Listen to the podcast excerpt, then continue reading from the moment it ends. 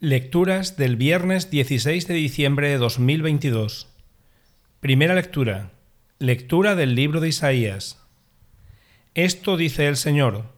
Observad el derecho, practicad la justicia, porque mi salvación está por llegar, y mi justicia se va a manifestar.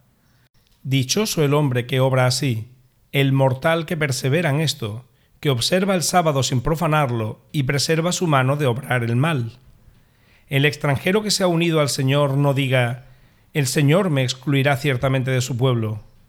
A los extranjeros que se han unido al Señor para servirlo, para amar el nombre del Señor y ser sus servidores, que observan el sábado sin profanarlo y mantienen mi alianza, los traeré a mi monte santo, los llenaré de júbilo en mi casa de oración, sus holocaustos y sacrificios serán aceptables sobre mi altar, porque mi casa es casa de oración, y así la llamarán todos los pueblos. Oráculo del Señor que reúne a los dispersos de Israel. Todavía congregaré a otros, además de los ya reunidos. Palabra de Dios. Salmo responsorial. Oh Dios, que te alaben los pueblos, que todos los pueblos te alaben. Que Dios tenga piedad y nos bendiga, ilumine su rostro sobre nosotros, conozca la tierra tus caminos, todos los pueblos tu salvación. Que canten de alegría las naciones, porque riges el mundo con justicia y gobiernas las naciones de la tierra.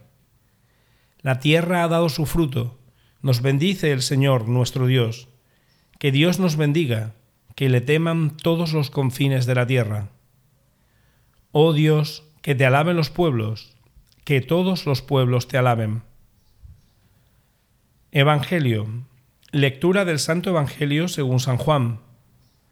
En aquel tiempo dijo Jesús a los judíos, Vosotros enviasteis mensajeros a Juan, y él ha dado testimonio en favor de la verdad. No es que yo dependa del testimonio de un hombre. Si digo esto es para que vosotros os salvéis.